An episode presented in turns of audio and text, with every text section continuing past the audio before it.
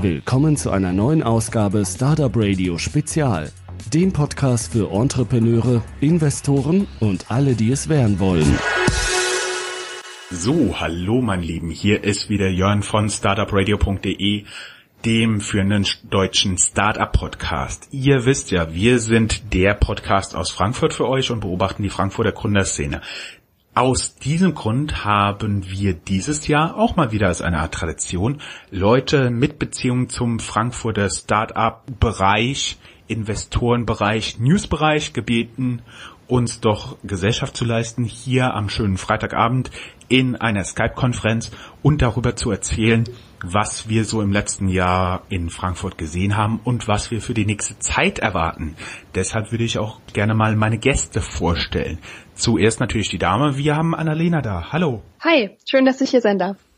Genau, du bist hier aus dem Grund, dass Berlin Valley ein Sonderheft über die Frankfurter Startup-Szene gemacht hat und wir dort sehr, sehr viel deshalb telefoniert haben, ein paar Kontakte hergestellt haben und du bist sozusagen die externe Brille für den Frankfurter Startup-Bereich. Genau, super. Vielen Dank nochmal für deine Hilfe, das war tatsächlich großartig. Ja, wir haben auch ganz viel telefoniert. Uh so. Das ist richtig. Dann stelle ich mal Ali Pascha als erstes vor.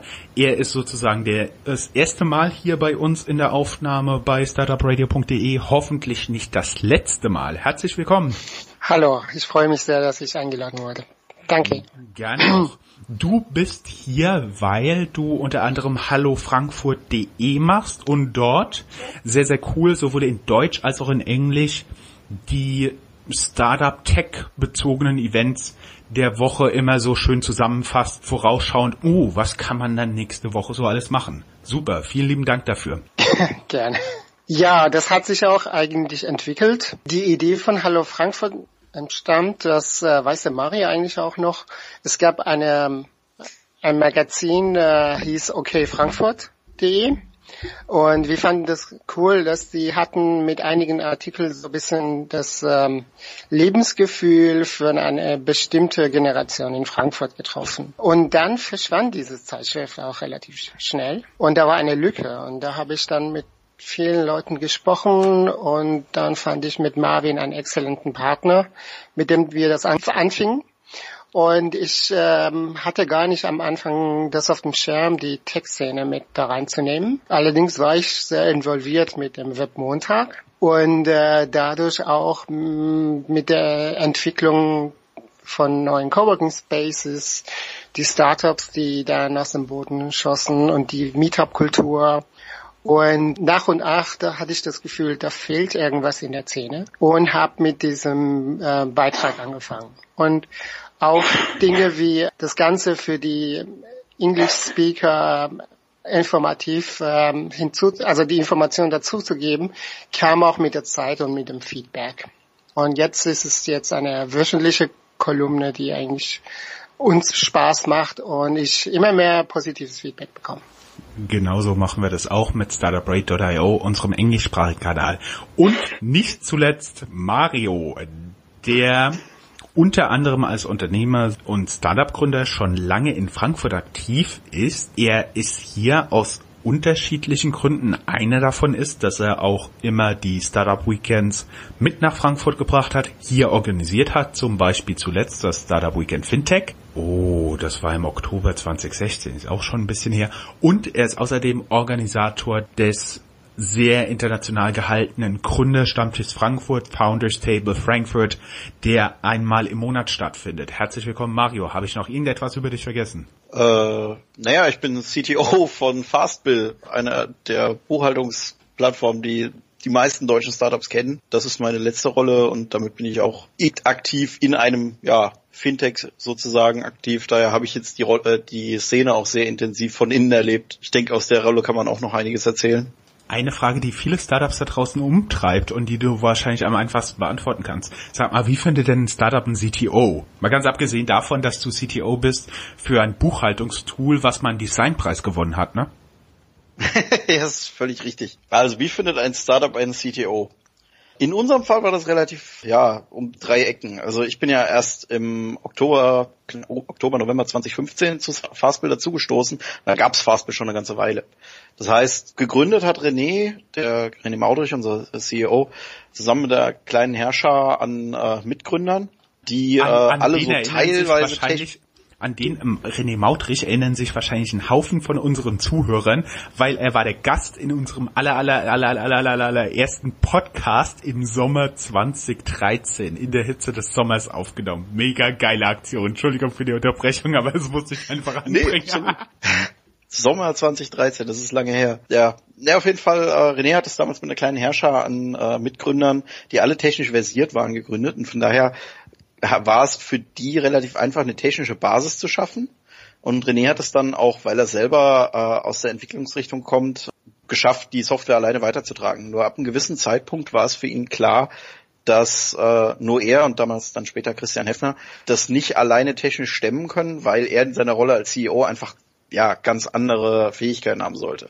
Ich kenne René, äh, kenne René jetzt auch schon lange, seit 2012 und habe Fastbill immer als ja so das Vorzeige Bootstrapping Startup im Rhein-Main-Gebiet allen immer unter die Nase gerieben, die gesagt haben, ja, ohne Venture Capital kann ich nicht aufstehen. Das war immer so mein Steckenpferd und ich, deswegen habe ich mich auch bei René immer gut versta verstanden, äh, weil er einer der wenigen, also muss kann ich jetzt mal eine Lanze brechen, einer der wenigen Gründer war, die einen am Wochenende mal zum Grillen eingeladen haben.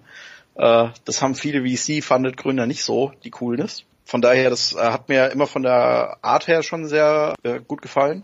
Und äh, ja, in unserem Fall kam, äh, endete es dann darin, damit, dass René mich dann im Sommer 2015 gefragt hat, sag mal, warum bist du noch nicht CTO bei Fastbill? Musste zu sagen, ich habe zu dem Zeitpunkt bin ich, war ich Geschäftsführer von einer effektiv eigenen Agentur, habe eigene Mitarbeiter gehabt. Äh, die Agentur wurde gegründet damals von meiner Schwester, also es ist ein Familienbetrieb sozusagen. Und äh, da war es halt für mich schon schwer zu sagen, hey, wir äh, brechen jetzt mal alles ab hier, lass, sagen unseren Kunden, ja, wir machen jetzt nur noch Support bis dann und dann und hier ist eine hier an die Partner könnt ihr euch wenden. Das waren keine damals, das macht man nicht einfach so und dementsprechend haben wir dann waren wir sehr häufig essen, sehr lange geredet. Aber im Grunde war es mir nach der ersten Frage eigentlich schon klar, denn René hat eine Sache richtig gemacht, die viele andere Startups, die mich auch gefragt haben, ob ich CEO werden soll, äh, CDO werden will, falsch gemacht haben. Und was René hat, René hat erstmal was geleistet. René hat gezeigt, dass das, was er, dass er arbeitet, auch wenn das Wetter halt nicht perfekt ist. René hat mir gezeigt, über eine längere Zeit auch der Beziehung, dass er nicht das Interesse verliert, irgendwie mal zusammenzuarbeiten, irgendwie mal was zu machen, auch wenn es mal in dem Moment, wo er mich das erste Mal gefragt hat oder wo es auch nur um eine Zusammenarbeit ging, mal nicht gepasst hat. Und diese Beständigkeit ist tatsächlich etwas, was man als technischer Gründer in irgendeiner Form ja sucht, weil wenn ich als technischer Gründer irgendwo reingehe, dann habe ich eine echt hohe Opportunitätskosten.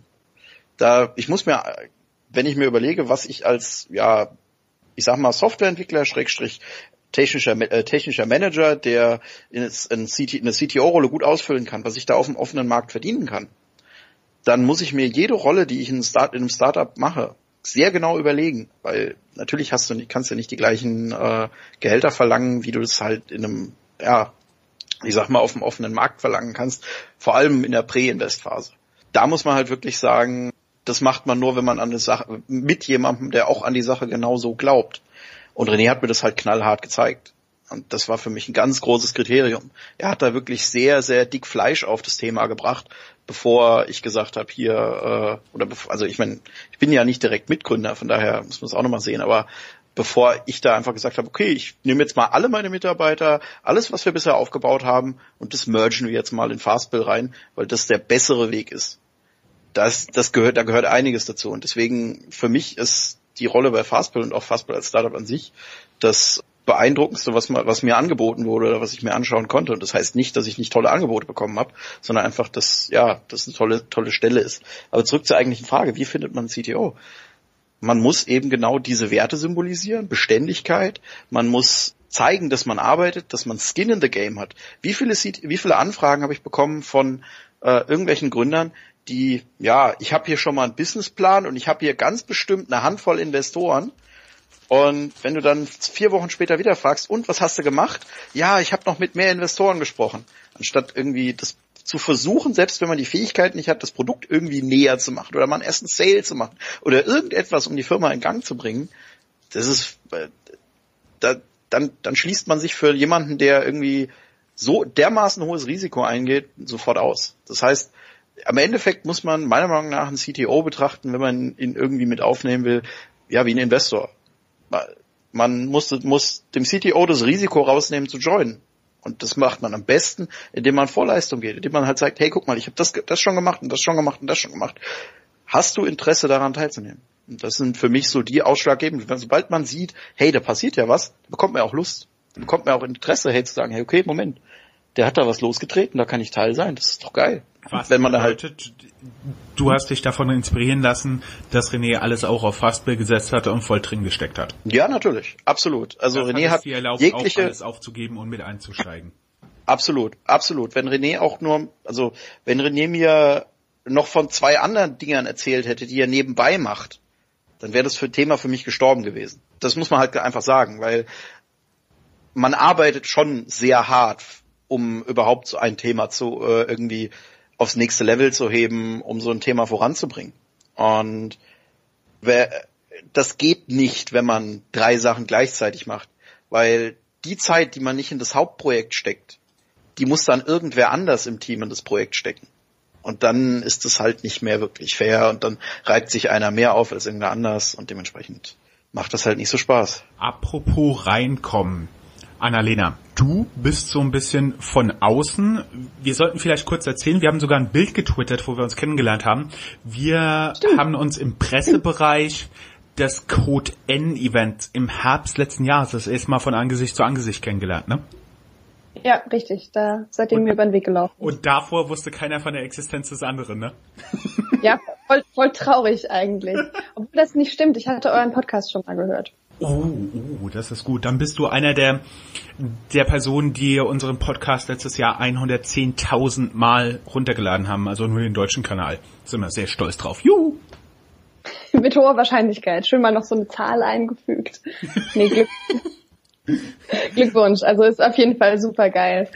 Dann erzähl doch mal, wie das für dich so ein bisschen war, von außen so ein bisschen die Frankfurter Startup-Szene abzutasten und versuchen, die so ein bisschen zu beschreiben. Also bei uns ging es los, dass es irgendwann hieß, hey Leute, wir machen ein Heft über Frankfurt, ne? Und jetzt ist ja Frankfurt relativ weit weg von Berlin. Ich meine, ich komme da aus der Nähe. Ich bin in Bruchsal geboren, also so bei Karlsruhe war dementsprechend schon mal in Frankfurt, deswegen war das nicht ist, ist das ganz Schwaben, so. Ist das Schwaben oder ist das Baden? Das ist Baden. Ich, ich verzeihe dir jetzt, dass du das nachgefragt hast. das ist äh, Nordbaden, genau. Okay, ich bitte tausendmal um Verzeihung. Ja, es sei dir vergeben. Ist in Ordnung.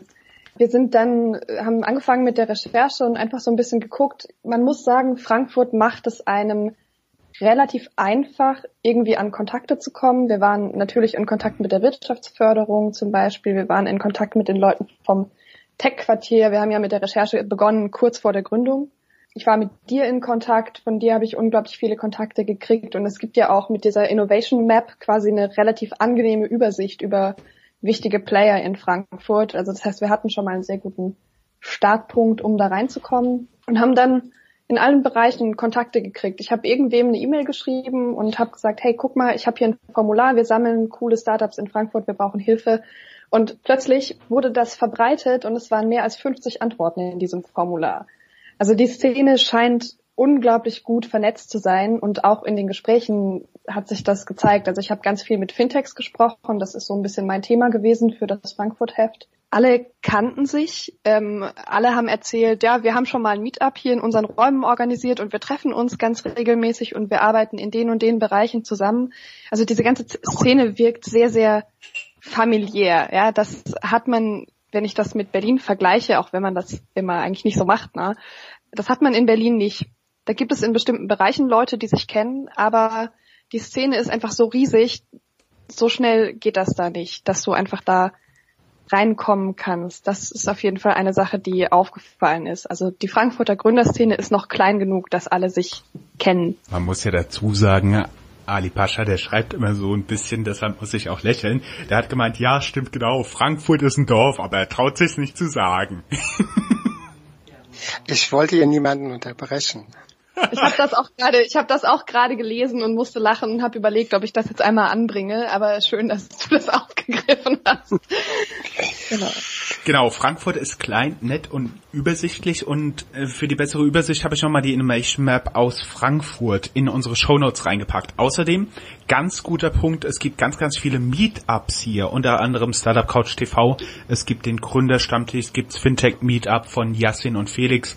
Es gibt das InsurTech Meetup, Augmented und Virtual Reality Meetups. Äh, Leute, was habe ich noch vergessen? Äh, Pitch Club, Pitch Club ist auch ein Meetup. Äh, habe ich noch was Wichtiges vergessen? Also es gibt eine ganz, ganz große Menge an Events, wo man die Leute persönlich ke äh, kennenlernen kann und auch vorbeischauen kann.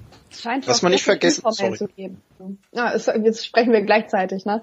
Es scheint ja. auch sehr viel informell zu geben. Also ich, ganz viele haben erzählt, die treffen sich da einfach so zwischendrin, ja. Also äh, der Lars von Ginmon zum Beispiel, mit dem habe ich eine Weile gesprochen.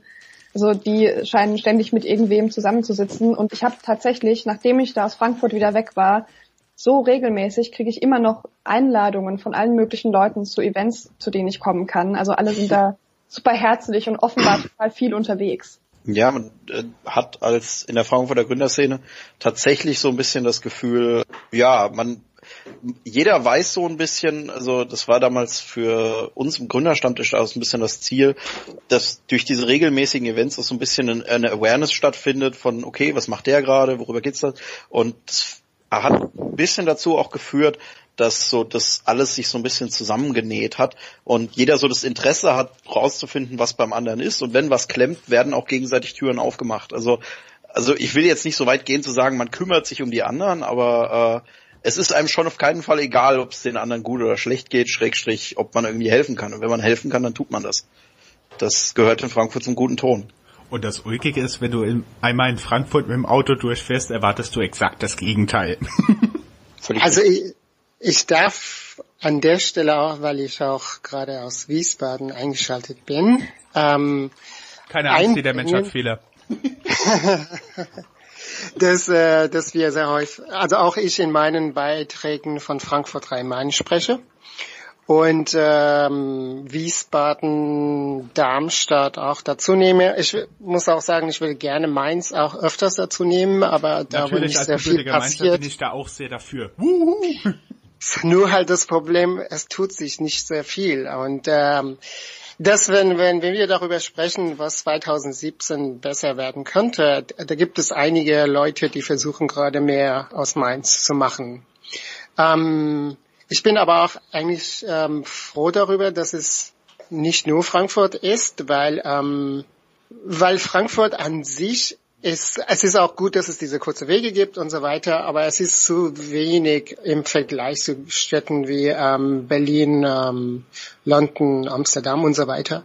Ähm, wir haben eine, wir haben tolle Hochschulen in Frankfurt, aber wir haben auch tolle Hochschulen, zum Beispiel in Darmstadt und auch die Uni ähm, in Mainz ähm, und die äh, viele in der Startup-Szene kommen auch aus der Apps, wie, wie auch immer man dazu steht aus Wiesbaden. Also die, das ganze Rhein-Main-Gebiet macht für mich dann das Besondere aus. Und ähm, muss ich aber auch leider sagen, dass die Leute zwischen den Städten nicht so häufig sich bewegen, obwohl das Ganze insgesamt auch kleiner ist als einige der Großstädten international. Aber ähm, ich, ich wollte gerne sagen, dass zum Beispiel Heimathafen Wiesbaden sehr viel leistet, äh, nicht nur als Coworking Space, sondern auch als ein Vermittlungspunkt in dieser Stadt. Und die Arbeit, versuchen auch äh, sehr viel mit der Stadt zu arbeiten, je nachdem, wie, wie die Stadt bereit ist. Ähm, deshalb finde ich das wichtig, dass das auch erwähnt wird. Das versuchen wir auch. Paul teilt ja auch immer gerne über rein meinen Startups die Beiträge, zum Beispiel Gründerfrühstück Heimathafen in Wiesbaden fällt mir jetzt ein. Die Initiative, die du gemeint hattest, war Mach deins in Mainz, haben wir auch die Links in den Show Notes.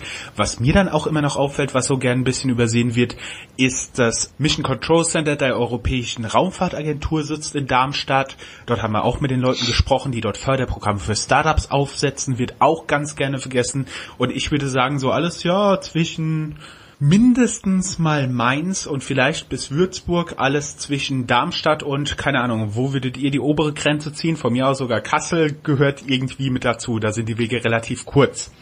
Was habt ihr denn so im letzten Jahr alles da gesehen? Also ich meine, ganz, ganz wichtige Punkte waren wahrscheinlich die Eröffnung des Tech-Quartiers, über das Annalena schon gesprochen hat. Da wurde auch der Fintech-Hub der deutschen Börse eröffnet. Und was auch noch wichtig war, war der Accelerator Frankfurt, den Ram und Maria zusammen machen. Also eine vollkommen private, privat finanzierte Initiative, das erste Accelerator-Programm in Frankfurt selbst. Entschuldigung, habe ich jetzt zu viel geredet? Ihr dürft gerne was sagen. Nö, nö, nö. also von meiner Seite aus, für mich also für mich sind es weniger die Einzel, ja, die Einzelbewegungen, die, die wir so gesehen haben. Klar, dass die Deutsche Bank sich eben mit ja, Fintech-Angebote irgendwie integriert oder dass der Deutsche Börse Fintech Hub aufgemacht hat. Das sind alles Einzelthemen, die sehr spannend sind. Aber ähm, man merkt halt plötzlich, ja, wie bei so einem, ja, wie bei so einem Feuer, wenn man das Fenster aufmacht.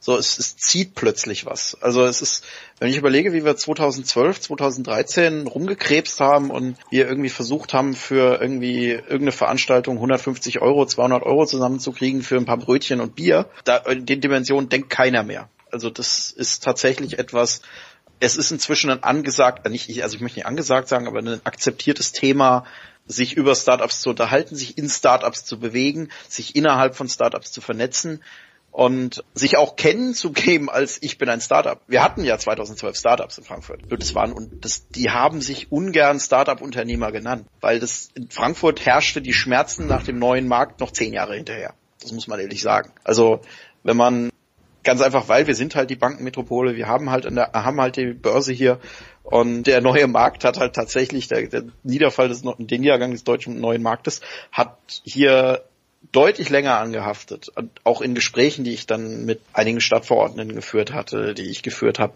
mit ja, Leuten aus der Politik. Da, die, diese Bilder von damals und die Begebnisse von damals haben lange gebraucht, übertüncht zu werden von dem jetzigen von der jetzigen Euphorie. Von daher würde ich so diese generelle, diesen, diesen, diesen Wandel, der dieses Jahr passiert ist, das hat man gemerkt, als plötzlich ja der Wirtschaftsminister sich bekannt hat zu und Äußerungen gemacht hat. Das ist, ich glaube, es war zum Invest, äh, zum äh, als Warmo Geld, äh, Geld bekommen hat, also als Warmo geraced hat, gab es plötzlich ein äh, Statement vom Wirtschaftsminister und äh, dann wurde plötzlich das Thema Fintech äh, Fintech Hub Frankfurt besprochen und dann wurde plötzlich, also dann wurde plötzlich von Frankfurt und dem Raum Frankfurt Rhein-Main plötzlich in Verbindung mit, mit Startups gebracht, wo vorher keiner drüber reden wollte. Beim Frankfurter Gründerpreis wurde immer drüber geredet, aber es wurde nie so, also man hat das halt auch gemacht. Das war in der Politik unter ferner Liefen. Jetzt hat man so langsam einen Banner, hinter dem sich die Leute versammeln. Und das spürt man in der ganzen Szene. Und das spürt man nicht nur unter den Fintechs, sondern auch in allen anderen. Man gibt sich jetzt, also am Anfang hat man noch gesagt, so ja, hm, ist jetzt Frankfurt deutlich mehr als Fintechs, das ist auch so. Aber inzwischen profitieren halt auch die anderen davon, dass es halt dass Frankfurt durch die Fintechs auch Beleuchtung kriegt. Und das muss man halt hinterweg sehen. Ich wollte noch ein Thema ansprechen, das wir vorhin bei den Meetups und ja bei den Veranstaltungen vergessen haben. Frankfurt hat die hat in den letzten zwei Jahren und dieses Jahr insbesondere auch extrem zugenommen an technischen Meetups. Also wir hatten vorher schon eine gute Szene an User Groups von unterschiedlichen Sprachen, aber jetzt kommen langsam Themen, die ich unfassbar spannend finde. Also die ich guck mir da insbesondere das Predictive Analytics Meetup an oder alles Richtung Big Data, was in Frankfurt extrem gerade aus dem Boden schießt, ist meiner Meinung nach so der größte Trend von 2016, dass wir plötzlich Leute haben, die offen über das Thema reden, die Ahnung davon haben. Also wenn man da mal hingeht, ich lade jeden ein, also ist ja nicht meine Veranstaltung, von daher kann ich das machen, die, diese Veranstaltung anzuschauen. Da passiert gerade etwas, was uns in zwei Jahren hier ich glaube, ein richtig großes intellektuelles Kapital aufbauen wird, was woanders zwar in der Welt bestimmt, also wenn ich mir jetzt Montreal anschaue oder so, auch vorhanden ist, aber deutschlandweit hier ziemlich einzigartig ist. Vor allem, wenn ich mir anschaue, wie viele aus Darmstadt hochpilgern nach Frankfurt zu diesen Veranstaltungen. In Darmstadt haben sie zum Teil an der Uni selber Veranstaltungen in der Richtung. Also alles Richtung Machine Learning, Predictive Analytics. Da passiert gerade sehr viel. Und ich denke, das ist etwas, was auch durch die ESA befördert sehr spannend wird. Na du, Jörn, du hattest ja gefragt, was jetzt, ne, was man so beobachtet hat in der Szene. Ich kann jetzt dadurch, dass wir vielleicht mache ich zwei Sätze draus, sonst versteht keiner, was ich sagen will. Wir sind ja mit Berlin Valley nur relativ kurz eingetaucht in diese Startup-Szene, ja. Also ähm, jetzt Ende des Jahres, wir haben, glaube ich, angefangen im, zu recherchieren. Im September ging das etwa los, als wir wussten, wir machen dieses Heft. Und das heißt, wir haben einfach nur punktuell gesehen, was passiert eigentlich in dieser Szene. Und seit wir da Kontakte haben, kriegen wir da jetzt auch mehr mit. Aber das heißt, wir haben nicht ganz 2016 mitbekommen, sondern nur, was alle Leute erzählt haben. Aber allein, dass die Börse anfängt oder sich tiefergehend mit Startups beschäftigt und auch das die Wirtschaftsförderung von Frankfurt ne, auf einen Verlag wie NKF Media zukommt und sagt, hey, wollt ihr nicht mit Berlin Valley mal was über Frankfurt machen und dass alle Gründer mir in Interviews erzählen, das Ökosystem entwickelt sich gerade unglaublich, es gibt plötzlich immer mehr Angebote von der Stadt, vom Land, also ne, tatsächlich auch von diesen Institutionen, die sich plötzlich damit beschäftigen. Das ist schon ein ganz spannendes Zeichen, dass da jetzt irgendwas passiert. Und ich denke, was in Frankfurt 2016 auch passiert ist, ist, dass plötzlich dieses ganze Brexit-Thema aufkam. Also die Briten haben gesagt, wir gehen. Und jetzt ist London das Fintech-Zentrum. Dafür ist es in Europa auch bekannt. Und Frankfurt ist einfach ein riesengroßer Finanzstandort. Und da kam, glaube ich, auch so ein bisschen diese Diskussion auf, auch in anderen Medien, was passiert jetzt? Verschwinden jetzt alle Fintechs aus London, wie das halt immer so ist? Ja, war das eine Frage, ähm, die so durch den Raum geisterte und wo gehen die denn jetzt alle hin? Und da ist Frankfurt auch bei mir auf dem Schirm immer mal wieder aufgetaucht, weil es eben heißt, Frankfurt hat die Nähe zu diesen ganzen Institutionen, zu den ganzen großen Banken. Ich denke, das ist tatsächlich auch ein Punkt, der diese Diskussion und diese Awareness von Frankfurt unglaublich vorangetrieben hat. Ja, da bin ich ganz definitiv mit dabei. Für alle Leute, die es im Moment gerade nicht präsent haben. Also es gibt sowohl die Europäische Zentralbank, die über die ganzen Zinsentscheidungen im Euroraum bestimmt, die daran angehängte Aufsicht über die systemrelevanten Banken sitzt beides in Frankfurt, im Osten Frankfurt, was jetzt richtig sexy wird. Ich habe sogar schon mal ein Meetup gesehen, Silicon East End, Silicon Ost End, was sich in diesem Bereich dann trifft, als auch die Europäische Versicherungsaufsicht die, keine Ahnung, gefühlt 20 Buchstaben Abkürzung hat, die sich alle in Frankfurt befinden und entsprechend ist das alles sehr, sehr nah. Noch dazu die Bundesbank und die BaFin, die beide auch da sitzen. Bundesbank als eine der wichtigen, wichtigsten Zentralbanken im EZB-System, als auch die BaFin, die Aufsichtsbehörde für alle Fintechs. Aber Frankfurt ist ja ehrlich gesagt nicht nur Fintech, sondern was auch häufiger mal so ein bisschen unter den Tisch fällt, da hat mich die Wirtschaftswoche mal wieder darauf hingewiesen, ist, dass Frankfurt sich immer mehr zum Cloud Computing Zentrum Europas entwickelt, ne? Also Frankfurt war schon immer die digitale Hauptstadt Deutschlands, was Infrastruktur eingeht. Und zwar auch schon seit den 70er Jahren und 80ern. Und das hat aber tatsächlich auch mit den Banken zu tun. Und es liegt daran, dass ähm, die Finanzindustrie, bes besonders im Bereich Investment, sehr auf äh, eine sehr gute digitale Infrastruktur angewiesen ist. Und äh, da spielt auch Geld keine Rolle, aber da spielen Millisekunden eine Rolle und da spielen Transaktionen eine Rolle. Und deshalb gab es die Unternehmen, die um Frankfurt herum die Infrastruktur aufgebaut haben. Und die erleben jetzt eine mehr oder weniger durch das Internet und jetzt auch durch die Startup-Szene eine zweite oder beziehungsweise eine dritte Welle. Und äh, wir haben in Frankfurt auch DKIX zum Beispiel. Und DKIX hat in Frankfurt äh, ich glaube, immer noch das größte Internetknoten der Welt. Das ist schon seit Ewigkeiten noch, bevor man wusste, dass das der Fall ist.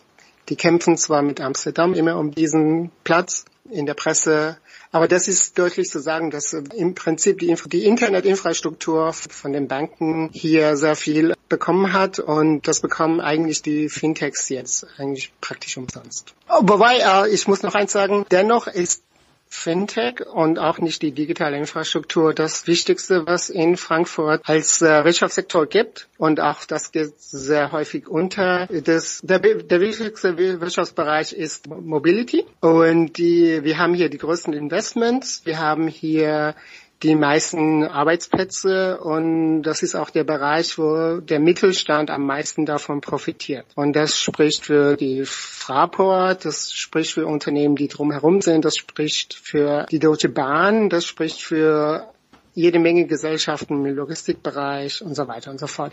Aber in der Presse ist das im Moment noch nicht in. Vielleicht in ein paar Jahren werden elektrische Autos mehr eine Rolle spielen. Ganz genau, das sage ich auch immer. Wir haben so, so viel Logistik. Also mit der A5 zwischen Frankfurt und Darmstadt, die am stärksten befahrene Autobahn in Europa, mit der Bahnstrecke zwischen Frankfurt und Mannheim, die am höchsten frequentierte Bahnstrecke in Europa einen der wichtigsten Flughäfen in Frankfurt, weil du fliegst international nach Frankfurt und von hier aus ist immer nur ein kurzer Flug nach Paris, nach London, nach Amsterdam, nach Madrid und hast nicht gesehen. Viele Freunde von mir aus Nordamerika oder aus Asien, die fliegen meistens nach Frankfurt, dann treffe ich mich mit denen und dann steigen sie hier in den Anschlussflug um. Ist natürlich auch etwas, wenn den Leuten sagen kannst, ey, wisst ihr, ihr könnt euch da den Anschlussflug sparen, bleibt doch gleich in Frankfurt. Als auch die ganzen erfolgreichen Startups, die im Crowdfunding-Bereich unterwegs waren, da fällt mir zum Beispiel Antelope Suit und Kobe ein, die auch ganz stark unterwegs waren. Aber ich bin bei dir, ja, Cloud Computing, Programmierung ist wichtig. Es gibt ein unglaublich großes Heer an sehr, sehr fähigen, sehr intelligenten Programmierern, Codern, SAP-Entwicklern,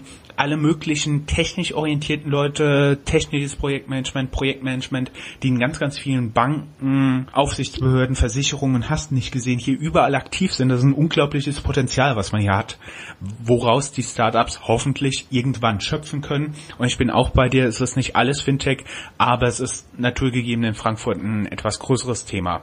Aber auch spannend, also ich war total überrascht. Wir haben im Heft eine Studie zitiert vom RKW Kompetenzzentrum, über diese ganze Gründerszene Rhein-Main. Und da war Fintech erst an vierter Stelle mit 11 Prozent. Und so, ja, ganz am Anfang stand innovative Services, 26 Prozent. Da kann jetzt ja alles drin sein. Aber davor war auch noch das Thema Big Data und äh, das Thema E-Commerce. Ja, ganz definitiv.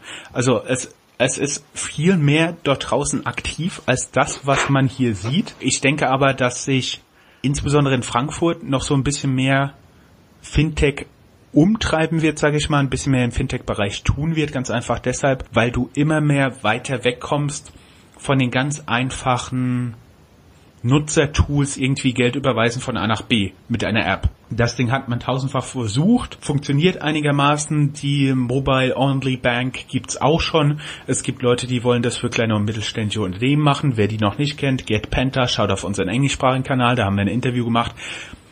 Und die Bezahl-Apps, da ist es auch so langsam ein bisschen dünn geworden. Da sind die ersten schon wieder out of business gegangen. Aber je weiter du dich in den Bankbereich reinbewegst. Also sei das jetzt zum Beispiel, neuestes Beispiel sind die Robo-Advisor, die Introtech-Jungs und Co. Sobald du dich ein bisschen mehr, ein bisschen tiefer in den Finanzbereich reinbewegst, sobald du auch ein bisschen mehr Ahnung von Aufsicht brauchst, vor allem von den Steuern, die damit zusammenhängen. Oh mein Gott, ihr habt noch nie mit einem Fondsbuchhalter gesprochen, was, was man da alles beachten muss, vor allem wenn man nicht nur deutsche Aktien hat. Boah, genau dann hat Frankfurt im Moment noch einen Wettbewerbsvorteil, weil die ganzen Leute eh schon hier sind. Also ich denke, da gibt's auch großes Potenzial, genauso wie bei den technischen Kollegen und E-Commerce, ja, zum Beispiel. Oder Consumer Products, da fällt mir immer der Klassiker ein, Dr. Severin, den wir hier auch schon am Start hatten. Also es, es ist vielfältig und was ich auch nicht wusste, ist, dass es über 200 Firmen in und um Frankfurt gibt, im ganzen Rhein-Main-Gebiet, die sich mit der Filmindustrie auseinandersetzen für die ganzen Werbungen, für die ganzen Intros, hessischer Rundfunk und hast nicht gesehen. Da, da gibt's hier auch ziemlich viele Leute, die sich ZDF? Extrem, ja, ZDF, die sich extrem gut mit Video-Content, Audio-Content und ähnlichem auskennen, das aufzubereiten, Effekte zu machen. Und was sehr, sehr gerne auch noch in Frankfurt untergeht, ist, dass wir auch hier im Rhein-Main-Gebiet relativ wichtig im Spielebereich sind. Also wer schon mal die, Spie äh, die Siedler gespielt hat, Blue Byte sitzt in Mainz, wer gerne Ego-Shooter spielt, Crytek, die Engine im Hintergrund, die sitzt auch hier in Frankfurt, da hat sich Amazon dran beteiligt. Deck 13 hat den deutschen Spielepreis letztes Jahr gewonnen und, und, und, und, und. Also es ist unglaublich viel. Im Moment wird sich immer nur so auf eine Handvoll Themen fokussiert. Das ist auch gut, weil da fließt dann Geld rein, da wird was gemacht, aber es ist nicht so, dass alles mit Fintech in Frankfurt steht und fällt. Entschuldigung, das musste ich gerade mal sagen. Okay, hast du irgendwie wieder Luft? Ja, redet. Du hast völlig recht. Wow. Also wenn du, du kannst auch gerne noch weiter, also ich kann das gerne noch weiterführen. Gerade der Filmbereich, also Gaming-Bereich, das ist so die Richtung, mit der habe ich ja angefangen und da habe ich interessenshalber, gibt es in Frankfurt natürlich auch eine ganze Menge, da könnte, das könnte man ausführen. Im Filmbereich, Frankfurt hat ja einen Oscar bekommen neulich, das ist glaube ich schon ein Jahr her oder so, ähm, für die Filmeffekte von Game of Thrones. Äh, Moment, es war kein Oscar, es war glaube ich, wie heißt das nochmal für Serien? Dieser andere Preis, Golden auf jeden Globe. Fall. Genau, den Golden Globe, glaube ich, für die Filmeffekte von Game of Thrones. Stellst du mir den Link Aber macht das nicht Marke Vision? Hm? Die heißen doch Marke Vision, die kommen da irgendwo aus dem Schwabenland, oder? Äh, Pixomodo war das damals. Ah, genau, die sind, nee, die sind nochmal für einen Oscar nominiert gewesen, 2014. Die sitzen bei uns an der Hanauer Landstraße. Also wenn man das googelt, äh, findet man das sofort. Ah, nee, die haben einen Emmy gewonnen. So, 2012 haben sie einen Emmy gewonnen für, ja genau, äh, in Martin Scorseses Hugo Cabaret und noch, die gewinnen ständig irgendwelche Preise, weil die halt, die machen für die großen Produktionen halt äh, Effekte und machen das sehr gut. Und äh, das sind halt, wir haben hier ein extrem, ja, ich soll mal sagen, diverses Unternehmertum, aber das ist ein anders, ein bisschen mehr Understatement. Also wenn ich mir das so in Berlin anschaue, also mal den Vergleich in die andere Richtung zu machen, ich hab, tauche da in der Regel in irgendeiner Zeitung auf oder auf irgendwelchen, werde gelobt in dem Moment, wo ich irgendwie meine erste Landingpage gelauncht habe. Und hier in Frankfurt muss er erstmal ein Emmy gewinnen, bevor es über dich einen ersten Artikel gibt. So, das wirkt jedenfalls so. Und das ist etwas, was ich in Frankfurt auch sehr genieße, muss ich ehrlich sagen. Also äh, die allermeisten Gründer, die man in Frankfurt so trifft, die liefern erstmal. So, man, da, da sieht man, von denen hört man das erste Mal, wenn die irgendwie ihre ersten 100.000 Umsatz gemacht haben. Oder man hört von denen, wenn die jetzt den zehnten Entwickler anstellen wollen oder so. Und das ist tatsächlich etwas, was ich immer sehr angenehm finde in Frankfurt im Vergleich zu, ja, nicht nur Berlin, auch anderen Städten in ganz Europa, wo der erste Schritt gefeiert wird und nicht der hundertste. In Frankfurt wird der zehnte bis hundertste gefeiert, weil das auch meiner Meinung nach die wichtigeren Schritte sind. Das hat total viel damit zu tun, dass es halt in diesen Startup-Zentren sehr viel mehr Journalisten gibt, die sich mit genau dem Thema beschäftigen und die ja auch auf diesen ganzen Pitch-Events und so weiter rumlaufen. Und das ist schon spannend, wenn man sieht, okay, da ist ein Gründer, der hat eine coole Idee, eine geile Technologie, das will man dann zeigen. Und das hast du halt in ganz vielen anderen Städten nicht. Ja, weil also ich, wir waren ja auch schon in anderen Städten, wir waren in Stuttgart, wir waren in Nürnberg und ich habe ein Interview durfte ich führen mit deinem CEO, mit dem René und der hat mir auch gesagt, ja, Frankfurt ist halt eher so ein No-Bullshit-Verein, als Berlin das ist. Und wir hören das aus jeder Stadt. Das ist vielleicht in gewisser Weise richtig, hat aber auch viel damit zu tun, dass du eben in Berlin diese ganzen Leute hast, die da sitzen und genau danach suchen. Ja, welche neuen Sachen gibt es? Welche Gründer sind neu auf dem Markt? Weil die ganzen großen Startups halt auch alle dann schon 20.000 Mal durchgenudelt sind. Die sollten doch mal auf rein mein Startups Hallo Frankfurt und startupradio.de gehen. Da gibt's genug zu schreiben. Es gibt ja ein gutes Sprichwort, tue Gutes und rede darüber. Und äh, ich finde, zumindest das zweite Teil macht Berlin besser als Frankfurt.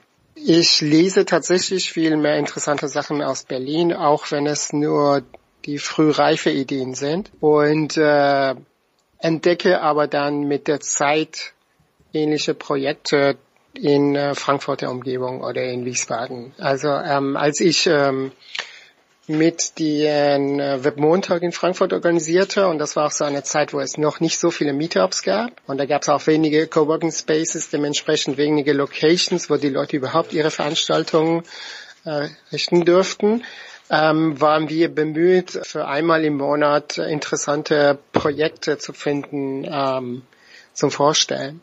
Und ähm, kann mich erinnern, dass ich 2010 und 11, äh, als ich auch mit den, selbst mit den Gedanken gespielt hatte, irgendwas vielleicht in Berlin zu machen, die Idee hatte, oder beziehungsweise im Kopf hatte, hier wird doch nicht sehr viel sein. Und ich, ich habe aber in der Zeit tatsächlich sehr viele Unternehmen gefunden und kleinere Klitschen von sehr in, interessanten und innovativen Leuten, von denen aber niemand was gehört hat. Teilweise die sich gar nicht getraut hatten, äh, darüber zu sprechen. Und äh, das ist eigentlich schade, das erlebe ich im Moment, weil ich etwas aktiver mich mit der Jobszene beschäftige.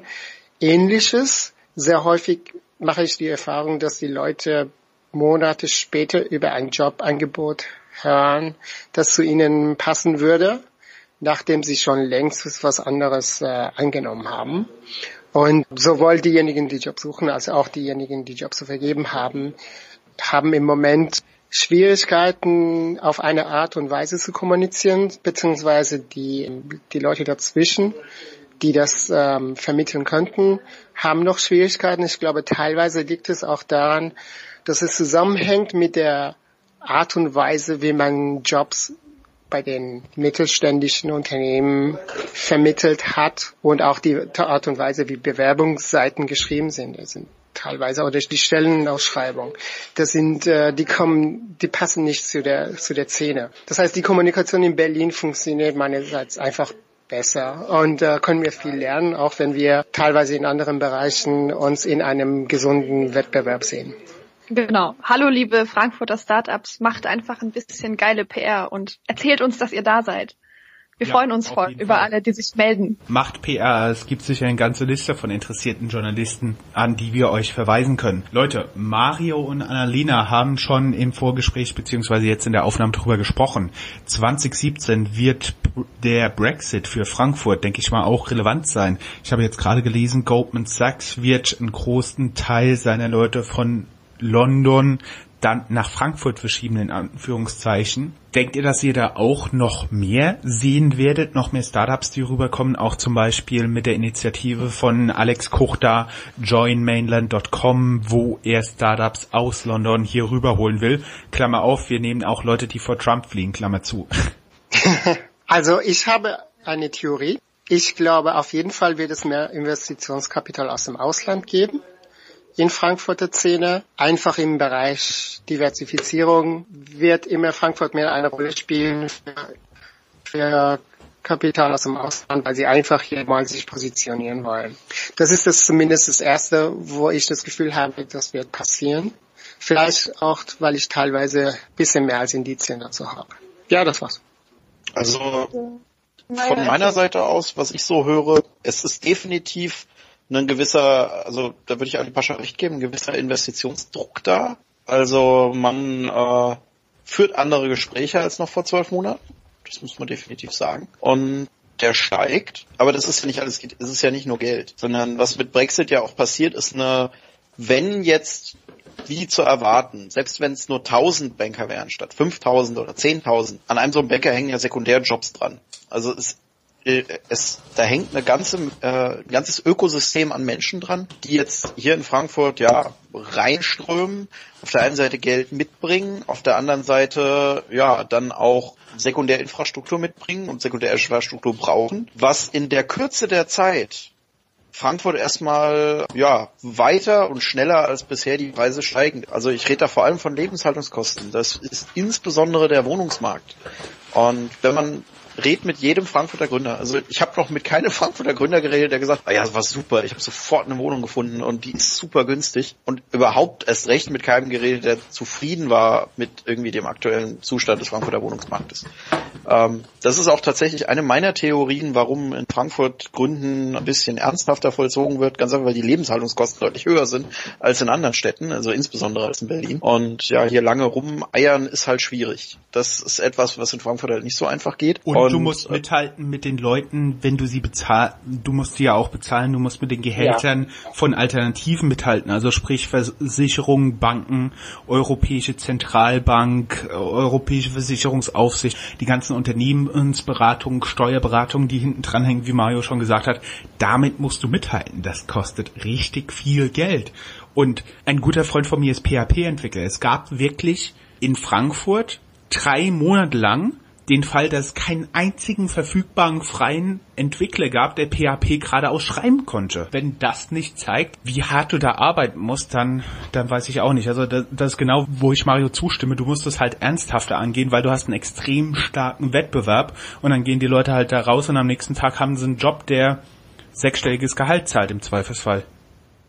Das ist tatsächlich ein, das ist tatsächlich, ja, ich würde es jetzt nicht unbedingt Problem nennen, aber es ist eine Herausforderung für ein Startup man muss sich ja als Startup ganz klar positionieren. Also Hiring ist ein Thema. Das ist natürlich auch in Berlin und Entwickler hiren überall ist schwierig. Aber in Frankfurt ist das Thema, ein sechsstelliges Gehalt zu bekommen, für einige Entwickler tatsächlich eine Option, womit gedroht werden kann. Also wenn jetzt ich mit einem, also ist jetzt passiert jetzt bei uns nicht, natürlich. Aber wenn ich jetzt, wenn ich mir jetzt einen falschen eintrete, um es mal so zu sagen, und ich muss dann, äh, mit dem passt irgendwas nicht. Also, keine Ahnung, die Richtung, wie wir entwickeln, irgendeine Entscheidung von mir, dann ist die Chance, dass der mir sagt, ja gut, ich leg dir hier drei, three months notice auf den Tisch und danach verdiene ich irgendwie 30, 40 Prozent mehr, relativ also die ist für den nicht schwer. So, da ist, da ist gerade eine Jobsicherheit da in Frankfurt und im Rhein-Main-Gebiet, die, glaube ich, seinesgleichen sucht in vielen Stellen und äh, wir merken das natürlich auch im Recruiting. Also es ist ganz klar, dass wir hier ja äh, in der Bundesliga spielen, aber das ist bei Entwicklern aktuell ein weltweites Phänomen. Also es gibt praktisch kaum Orte auf der Welt, wo Entwickler günstig und einfach zu finden sind im Vergleich zum Restmarkt. Wir merken es hier in Frankfurt aber auch im Sekundär, ja, also was heißt Sekundär, in anderen, anderen Branchen, anderen Bereichen. Also selbst wenn ich Leute aus dem Marketing einstellen will, wenn ich Projektmanager einstellen will, wenn ich einfach Leute, die, ja, die ich im Startup sonst noch brauche, außer einem Entwickler, da ist das Lohnniveau ein höheres. In, äh, in Berlin komme ich mit einer, also ich will jetzt nicht 400 Euro Kraft schimpfen, aber äh, in Berlin komme ich schon sehr, sehr weit mit ein paar Praktikanten. Ähm, in Frankfurt, die pra guten Prakt also wenn, du gut bist als Student, ist ein Praktika bei, äh, bei Accenture oder Deloitte oder einer Bank, das ist, kriegst du sofort. Und du kriegst auch ein bezahltes Praktika sofort, ein sehr gutes. Und, und, und das ist halt ein Unterschied. Da, da, da gibt es Praktikanten, die kriegen 2.000, 3.000 Euro im Monat, ne? Nicht fürs gesamte Praktikum, sondern im Monat. Das ist, das ist der Wettbewerb, gegen den du hier in Anführungszeichen anstinken musst. Absolut, absolut. Und das ist halt Thema, das übersehen viele. Das übersehen tatsächlich sehr viele. Und dass deswegen halt auch, ja, ein anderer Druck hier stattfindet, ein anderer Wind weht, ist dann halt einfach so. Ich finde es deswegen auch, ja, so ein bisschen ja, wie soll ich sagen, vermessen zu sagen, ja, in Frankfurt strömt hier eine ganze Menge Kapital jetzt rein durch das Brexit, durch den Brexit und da strömen eine ganze viele Banker rein, da wird alles ganz toll, weil für Startups macht es nicht unbedingt alles besser.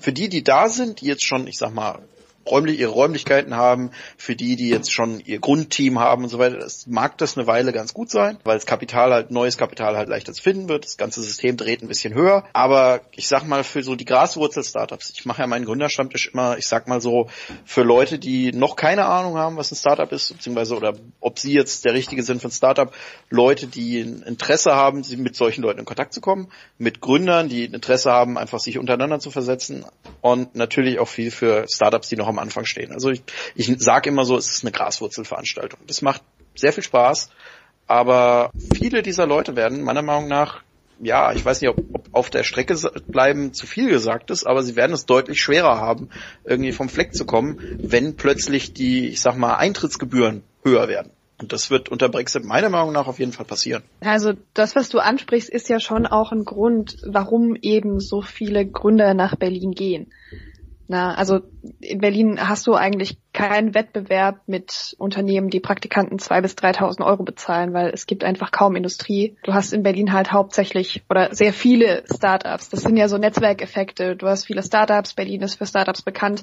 Und die guten Praktikanten aus äh, ganz Deutschland, die in diesem Bereich gerne arbeiten wollen, die gehen dann auch nach Berlin. Die suchen ja in der Regel dann auch genau dort und nicht in Frankfurt. Das hast du schon. Zum Brexit, ich finde das ganz spannend, weil ich tatsächlich nicht glaube, dass es jetzt den großen Move geben wird von Startups und Fintechs, die aus London raus wollen.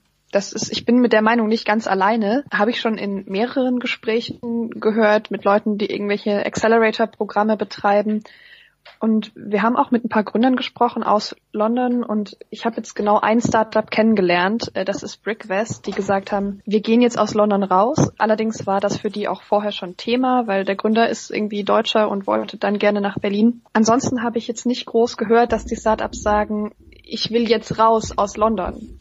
Ich denke, viel eher ist das Thema, dass Neugründungen im, auch im Bereich Fintech, die sich sonst gerne nach London bewegt haben, sich jetzt was anderes suchen. Und da konkurriert Frankfurt jetzt als ein ja, als ein Ökosystem unter anderem, aber auch mit, mit Dublin zum Beispiel, mit Paris und mit Berlin. Das sind so die Städte, die da für die Fintechs jetzt offensichtlich mit, ja, so auf dem Schirm sind. Ja, das stimmt. Wobei in Dublin hast du das Problem, das nenne ich gerne das Luxemburg-Problem. Du hast dort ganz, ganz viele zum Beispiel Fonds oder Backoffices von Banken, von Vermögensverwaltern, die dort ihre Fonds haben, die dort sozusagen domiziliert sind, um von der Regulatorik, also auch von den Steuern zu profitieren. Aber genau dann endet es. Das bedeutet vorne der Teil, wo das Hirn sein muss, vorne der Teil, wo die geldwerten Entscheidungen, sage ich mal, getroffen werden. Die sitzen entweder in London, in Paris oder in Frankfurt oder in Zürich das war's. Das ist immer ein ganz, ganz klassisches Problem für Luxemburg als auch für Dublin. Insofern sehe ich da persönlich eher Paris als Wettbewerber, sieht man jetzt auch, weil HSBC seine Leute nach Paris verlegt hat. Aber nichtsdestotrotz denke ich, dass Frankfurt hier einen sehr, sehr guten Shot, wie die Amerikaner sagen, hat. Ganz einfach deshalb, weil wir ohne da wirklich aktiv zu werden, auch schon Anfragen von Startups bekommen haben, wie es denn so in Frankfurt ausschaut, auch zum Beispiel um eine Zweigstelle zu etablieren, weil du hast ja im Moment noch den European Single Market. Das bedeutet, Startups können aus London für ganz Europa fast 800 Millionen Menschen ihre Finanzdienstleistungen anbieten, wenn sie im jeweiligen Land ein Passport beantragt haben. Das hast du irgendwann, wenn die Rede von der Frau May von dieser Woche tatsächlich umgesetzt wird, den harten Brexit, hast du das mit an Sicherheit grenzender Wahrscheinlichkeit nicht mehr. Und dann hast du einen Wettbewerbsnachteil in London. Den könntest du zum Beispiel über eine Zweigstelle in Europa Kontinentaleuropa oder Irland oder sonst irgendetwas kompensieren. Und dann ist die Frage, welche Leute, wie viele Leute brauchst du da, wie viel Hirn brauchst du da, wie teuer darf das sein? Und dann kannst du anfangen, deine Entscheidungen zu treffen. Also ich sehe das genauso wie alle Redner vor mir und ich sehe da auch eigentlich wenig Widerspruch. Erstens glaube ich, dass wenn ich jetzt ein Startup in London hätte und aus unterschiedlichen Gründen vielleicht nicht dort bleiben wollte vielleicht bin ich im harten Wettbewerb oder vielleicht sind mir die Preise zu teuer. Was ich machen würde, ist, das direkt mit dem Thema Brexit zu verknüpfen, weil ich da, da davon einfach viel mehr PR bekomme. Aber äh, wenn ich mir genauer die Daten studiere, auch die Kennzahlen, die es gibt, sehe ich nicht, dass grundsätzlich da eine große Gefahr für London besteht. Die, ich sehe London auch relativ äh, außerhalb von dem Rest von England, was Thema, Thema Finanzen angeht. Die sind sehr eigenständig, was das angeht. Allerdings glaube ich schon, dass es super klug ist für Londoner Unternehmen, irgendeine Zweigstelle in, in Europa zu haben. Ob das jetzt in Amsterdam, Frank äh, in Paris oder Frankfurt ist, wird wahrscheinlich von unterschiedlichen Firmen anders bewertet werden. Aber das ist tatsächlich etwas, was ich glaube, was passiert. Das andere, was Mario gesagt hat, sehe ich auch so. Ich glaube, Frankfurt ist nicht beliebig skalierbar. Wir leben auch von diesen kurzen Wegen und auch diese Netzwerke.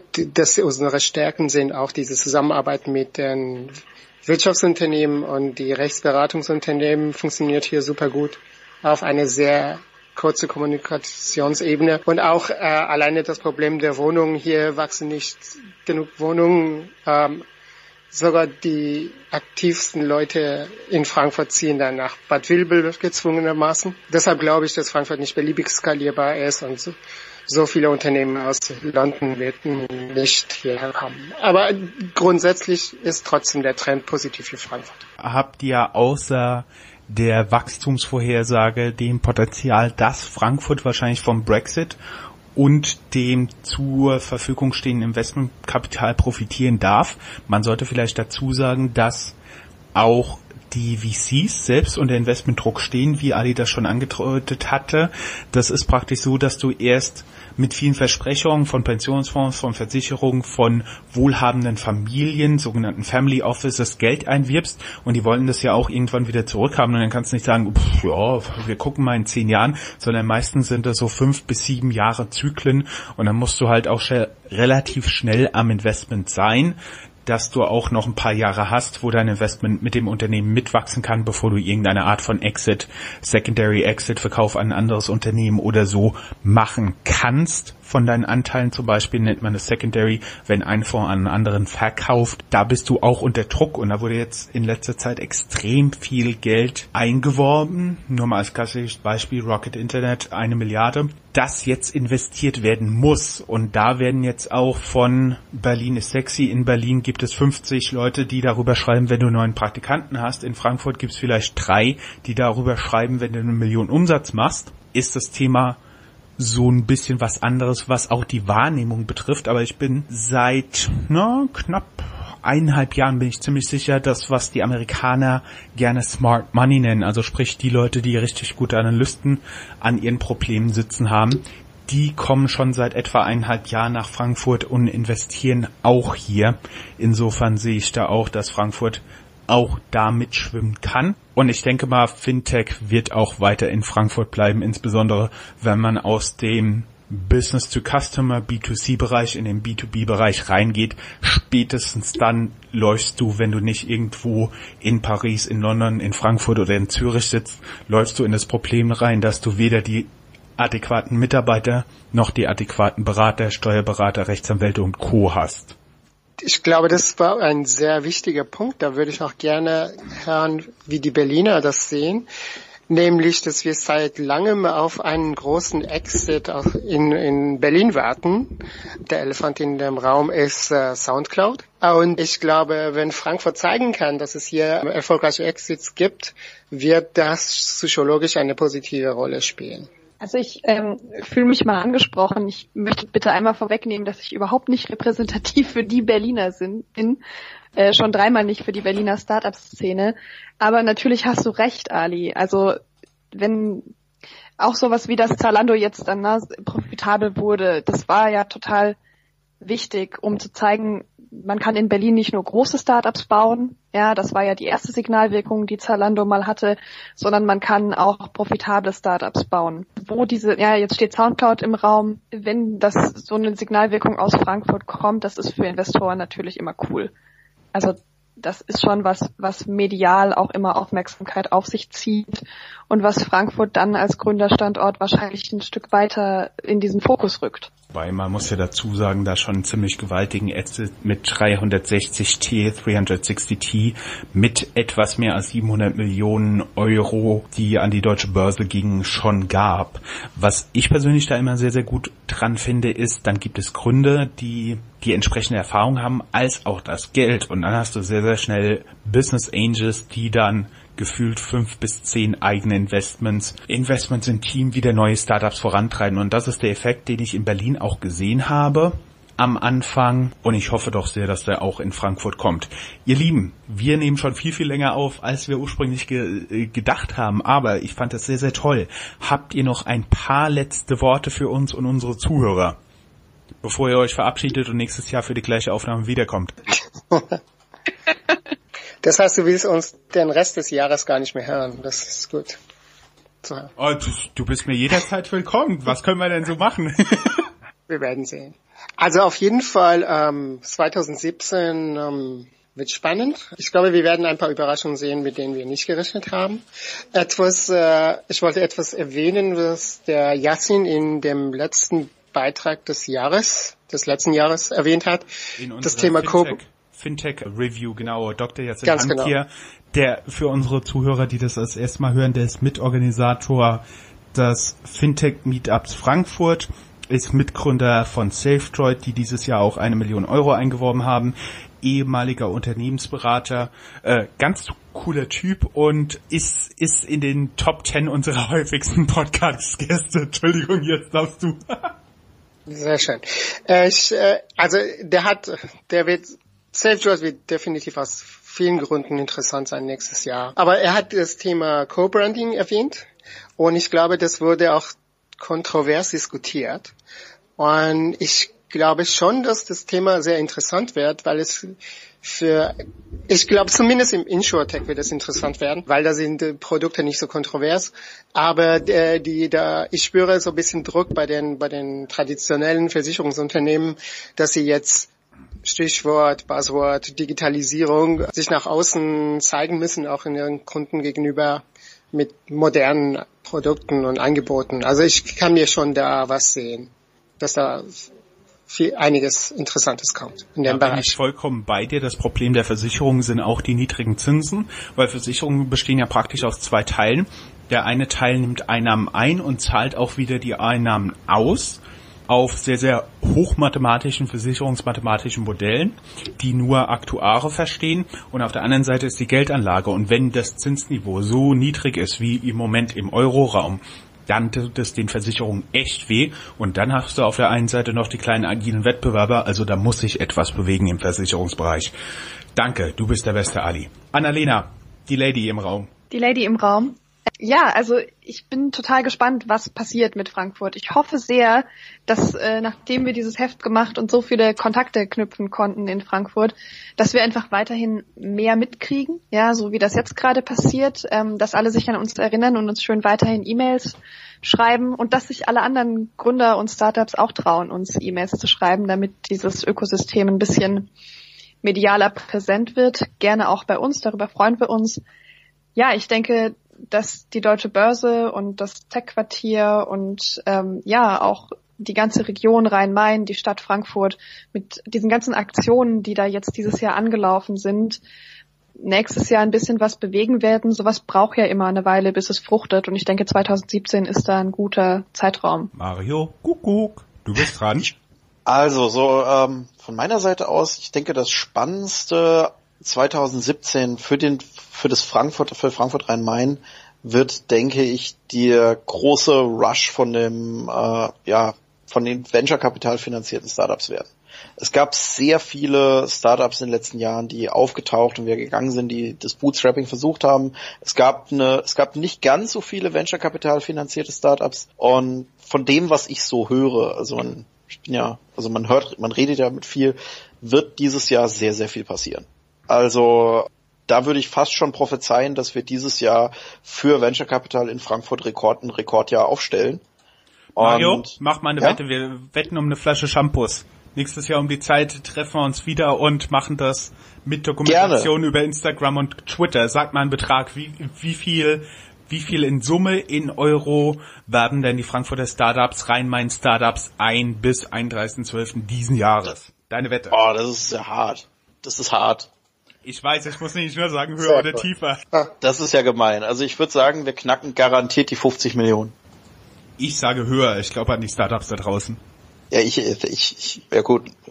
Geht ja nur eine Flasche Shampoos. Aber also, ich bin mir sicher, dass wir die 50 Millionen, naja, Moment, das wäre sogar einfach. 100 Millionen könnten wir auch knacken. Doch, 100 Millionen knacken wir. Okay, dann sage ich immer noch drüber. Und wir wetten um eine Flasche vor, vom Superweingut Raumland. Wer das noch nicht kennt, ist besser als Shampoos und viel günstiger. So, Entschuldigung, Ali, du willst die ganze Zeit nochmal was sagen. Alles gut, alles gut. Ihr Lieben, wenn ihr nicht noch berühmte letzte Worte habt, dann bedanke ich mich tausendfach bei euch. Vielen lieben Dank und ihr wisst ja, sharing is caring. Super, Dankeschön. Hat's Danke dir für die Einladung. Gerne. Tschüss. Vielen Dank, ihr Lieben. Ciao, ciao. Ciao. Das war eine Folge Startupradio.de.